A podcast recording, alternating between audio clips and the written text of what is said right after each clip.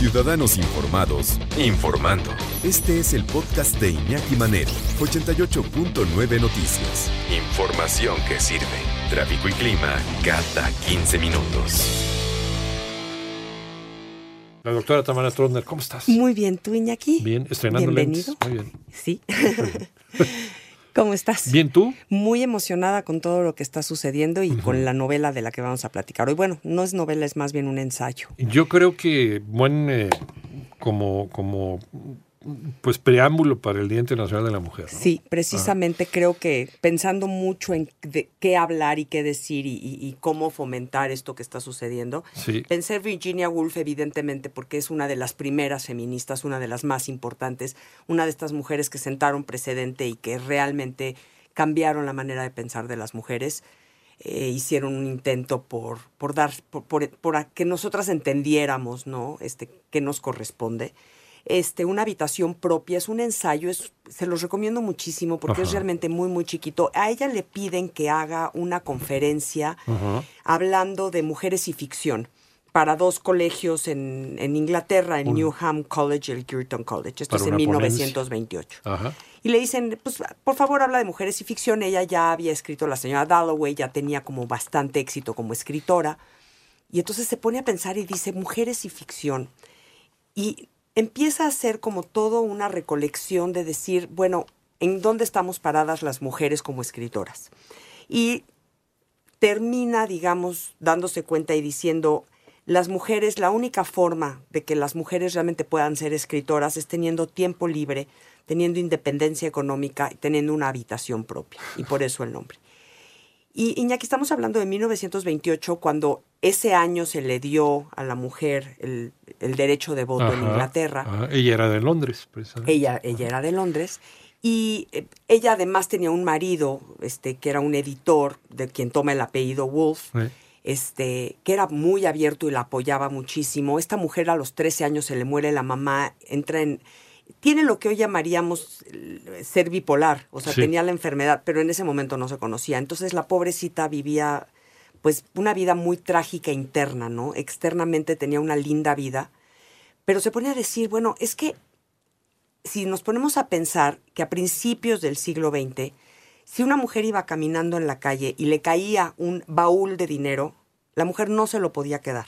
Es decir, no podía heredar, no podía tener propiedad, se lo tenía que dar al marido, al hermano o al esposo, porque una mujer no podía tener dinero.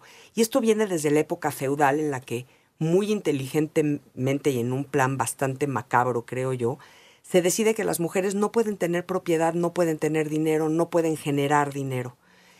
Y empezando con esto se da cuenta Virginia Woolf y, y se cuestiona, ¿no? Es muy divertida porque ella, en esta amargura que nos enseña, porque realmente es dolorosísimo lo que sucede, lo hace con una ironía, un sarcasmo, un sentido del humor genial, ¿no? Y entonces dice, bueno, ¿y qué pasaría si Tolstoy no pudiera tener dinero, no pudiera viajar, no hubiera, o sea, hubiera escrito La Guerra y la Paz, o hubiera escrito las cosas que en ese momento escribían las mujeres, porque sí es cierto, habían algunas escritoras. Estaba Jane Austen, estaban las hermanas Bronte, este, pero sí, en Jane Eyre, por ejemplo, pues la mujer la- se termina casando con el hombre bueno y maravilloso que cabalga hacia ella, y entonces, y entonces Virginia Woolf dice "Es que El caballero de la brillante armadura. Claro, sí, están escribiendo literatura y bastante buena literatura. Yo no critico, ni ella ni yo criticamos a Jane Austen o a, Pues o a sí, las ¿no? Bronte. No, no. Pero en ese momento Dumas estaba escribiendo El Conde de Montecristo, Claro. ¿no? En ese momento Víctor Hugo estaba escribiendo Los Miserables. Miserables, ¿eh? Entonces, híjole, sí dices, bueno, ¿por qué la diferencia? Y la conclusión a la que llega Virginia Woolf es la diferencia es la educación. Simplemente si a las mujeres no les permiten salir, no pueden ser educadas, no pueden leer, no pueden cumplir como sus, su- sus anhelos, pues simplemente nunca van a poder llegar a escribir. No puede estudiar. Mal, Imagínate.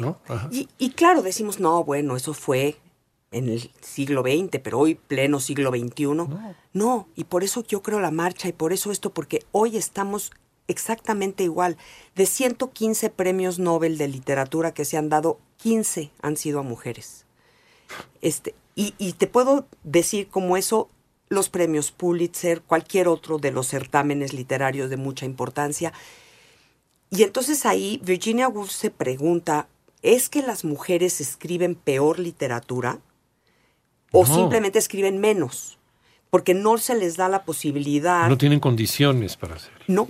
Y entonces son muy pocas las que se atreven. En esta época, realmente atreverse a ser escritora significaba romper con todos los cánones sociales. Significaba, porque había una completa, un choque entre lo doméstico y lo esperado por la sociedad y lo creativo. No podían convivir las dos cosas.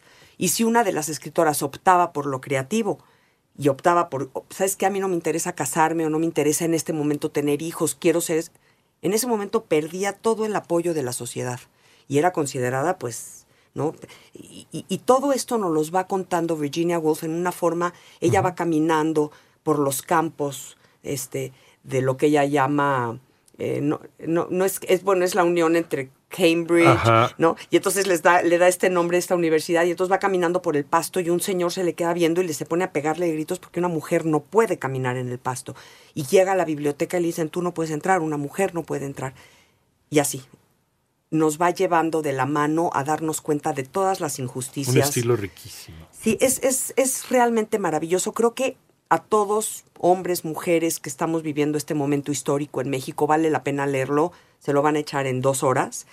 Y, sí, porque realmente no estamos muy lejos de donde estaba Virginia Woolf. Se han logrado adelantos, hemos avanzado, tenemos que agradecer. Yo hoy soy una escritora y gracias pues a, a todo lo que hicieron estas mujeres antes de mí, Simone de Beauvoir y Sí, sí, sí. Virginia Woolf y todas ellas, todas las que acabaron suicidándose, Sylvia Plath, porque simplemente no tenían la posibilidad de cumplir su pasión.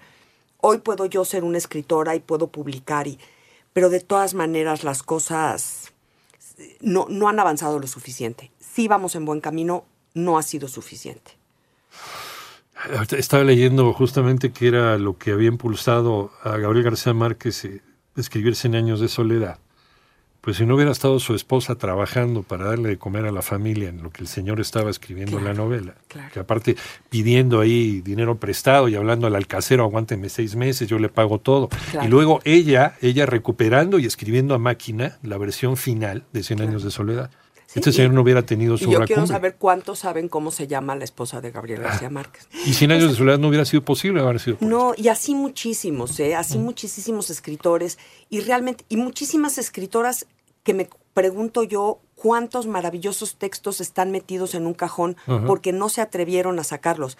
¿Cuántas tuvieron que ser invisibles, como George Sand, como Ajá, Eliot, que ajá. te- se tenían que poner nombres, de, seudónimos de hombre, porque como mujer no, les iban a- no las iban a tomar en serio? Doctora Tamara Trotner, ¿dónde te encontramos? Iñaki, en Twitter, Trotner, Tamara, arroba Tamara Trotner, Tamara Trotner en Facebook, por favor comenten y lo que quieran Claro. y aquí estamos. Nuestra Witchy Woman, gracias. Gracias. Iñaki, qué gusto verte. Mercedes se llama la esposa de. Sí, tú sí sabes. Mercedes. Si Sí, no, claro. no hubiera existido 100 años de soledad sin Mercedes Vargas. sí, sí, sí, yo sabía quién era, nada más quería saber si, No, los- no, a si ver el público sabía. Si alguien sabía, ¿no? Pero, Claro, pero fíjate, porque sabes, Se quedan sí, como, claro. como desconocidos. No, claro. Gracias, Tamara. Gracias a ti, Iñaki.